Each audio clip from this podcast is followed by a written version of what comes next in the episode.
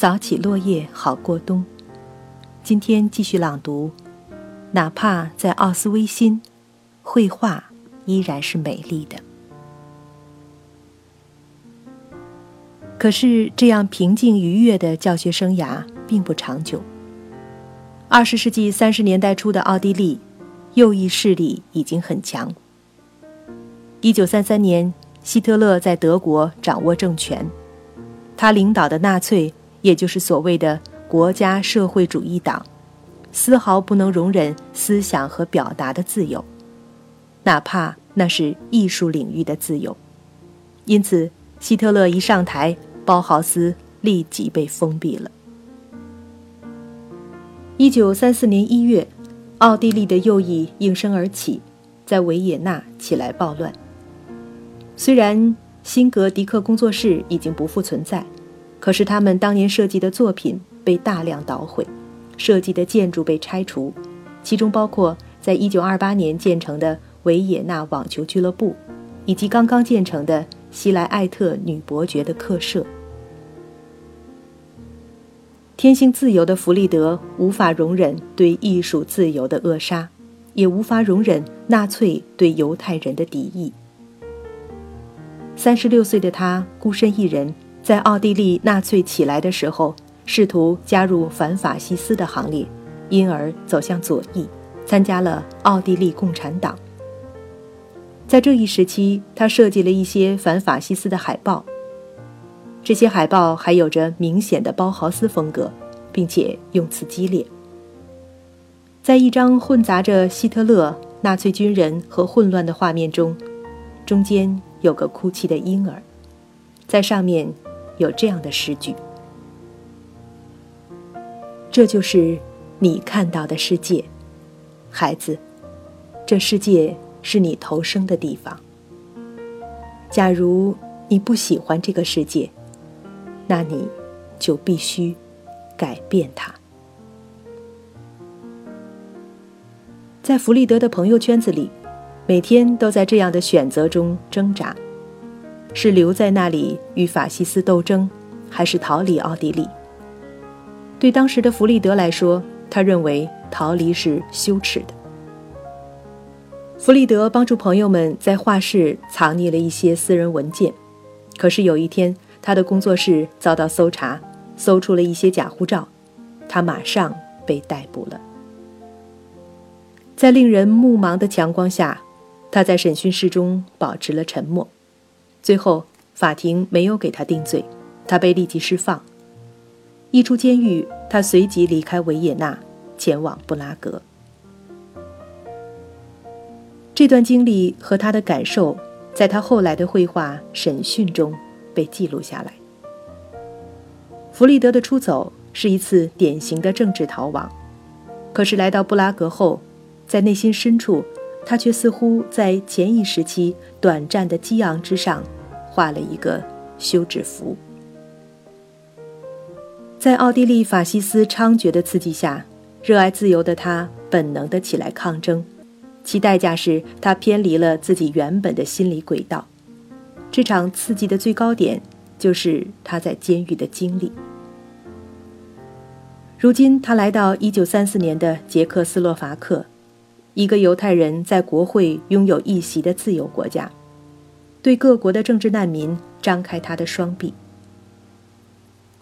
弗里德在布拉格突然重逢自由，重逢他熟悉的宁静、单纯的艺术创造的冲动，深层的艺术哲学的探索。和艺术教育与心灵塑造和释放关系的研究，这所有的一切构筑了他的世界，这也是人类探索本能的一个部分。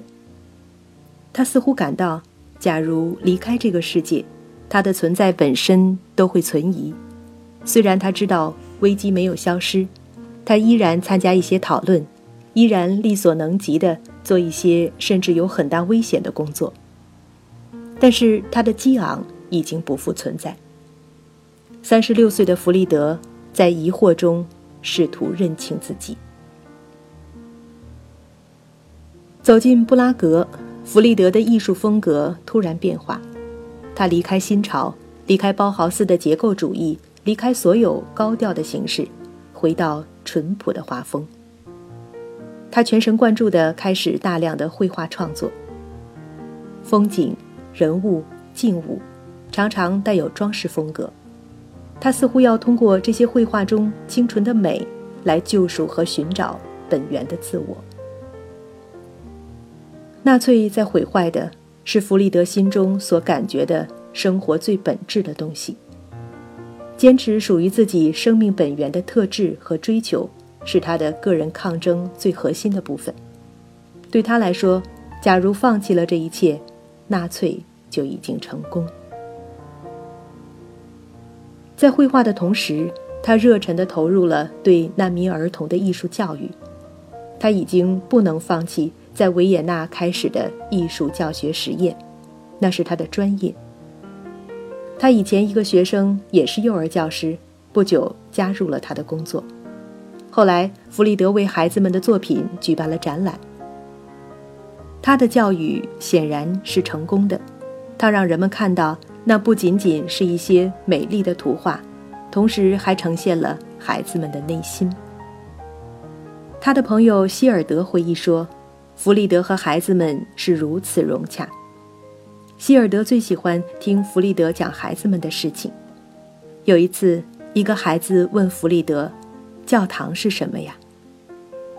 弗里德回答说：“教堂是上帝的家。”孩子想了想说。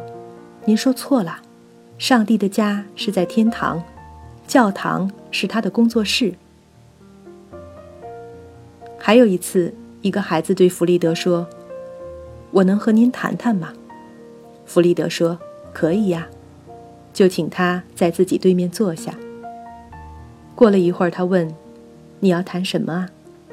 孩子说：“我就这么坐坐行吗？”孩子其实就是想靠近他，和他待在一起。他的精神家园挤进了一群孩子，他们共同在创造和建设这个家园。同时，他让自己也回到原来的建筑和工艺设计的轨道。他和维也纳设计领域的朋友们联系上，又开始新的合作，不仅设置纺织品。还参与公寓翻新的建筑设计，他和住在维也纳的父亲也联系上了，因此得知自己的姨妈和他最小的儿子巴维尔·布朗德斯一起住在布拉格。这时的弗里德也许比以往任何时候都更需要亲情的抚慰。他喜出望外，通过布拉格的犹太人中心找到了他们的地址。这个偶然的机会为他的生命。带来了一个新阶段，他和巴维尔相爱了。一九三六年四月二十九日，三十八岁的弗里德有了一个属于自己的家。多年孤独的长途跋涉之后，如今在每天路途的尽头，终于有了一盏专为自己点亮的暖暖灯光。蒙蒙的窗帘后面。有了一份单纯的感情和期待。弗里德在青春时期为爱情燃烧的炽烈热情，突然又回来了。但是他已经无法得到自己长久梦想的孩子。他婚后有过一次怀孕，但是流产了。他失去了最后一次做母亲的机会。无疑，他是幸福的。却偏偏是在一个残酷的年代。每一个如弗里德这样热爱自由的人，都仍然会有不断的类似的内心挣扎：是不是应该扔下一切去投入直接的战斗？是不是还继续有权利寻求自己的个人幸福？是不是还可以坚守自我？是不是还能因循自己的本能，继续构筑一个属于自己的世界？这些问题从他刚刚踏上布拉格的土地就已经出现。他甚至和做心理专家的朋友探讨过。朋友告诉他，他时时在追寻着属于自己的那份幸福，那并不是一个罪恶。最终，他只能顺着自己的本能和直觉去做。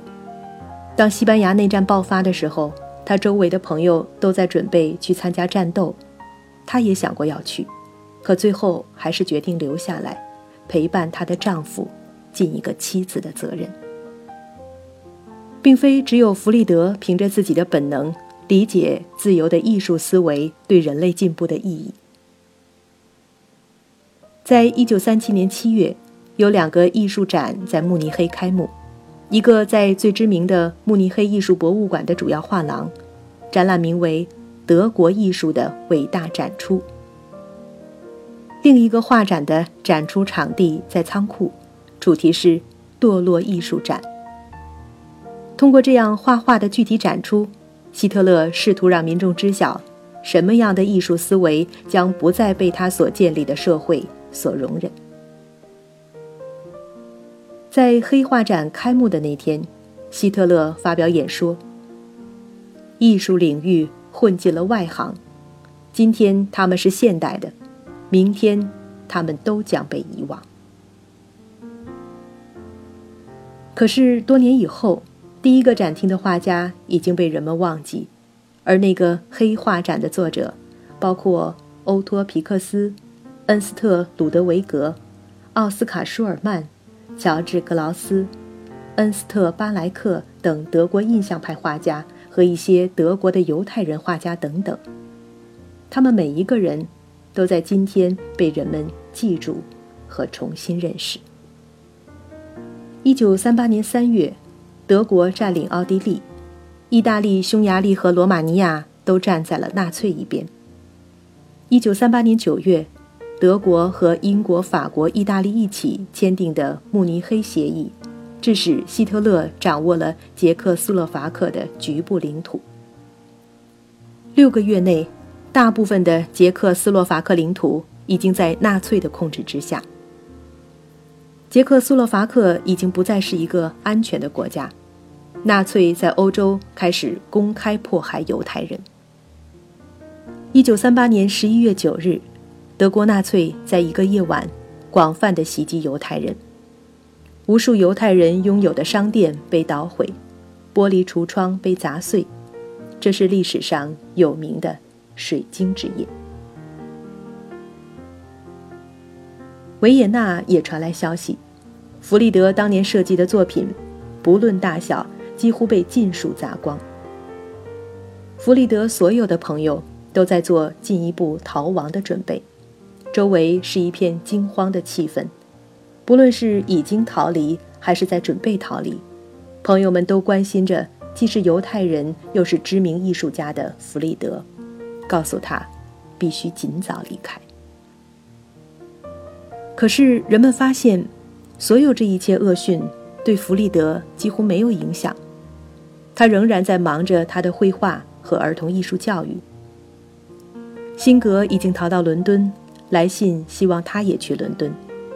他的老朋友安妮和她的丈夫给他寄来了移民巴勒斯坦的证书，而他手里只有随时可以离开的护照。她不走的原因只有一个：逃亡对她的丈夫巴维尔已经太晚，她不可能再取得护照了。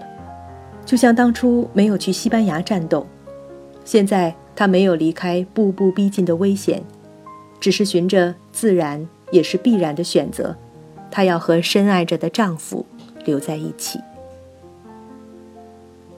她坚守的是自己的一个世界，她没有清晰高扬的目标，只是顺着自己已经成为本能的逻辑。而这个逻辑的形成，是他这些年一步步曲折来路的结果。艺术本身是一个没有尽头的探索。弗里德作为艺术家，常常在寻求一张作品或是一个设计最响亮的定格，但是他一开始就知道，生活是远为复杂的，他难以高调。如何看待这个世界中自己的位置？如何面对他人、面对自己，是弗里德内心永远无法挣脱的困境。他一生都在对自己发出疑问。这一年，一九三八年三月，他这样写道：“我的艺术生涯曾将我一千次的从死亡中挽救出来。通过勤勉实践的绘画，我才补偿了自己不知来源的罪恶。”这种感觉是弗里德一生的主要基调。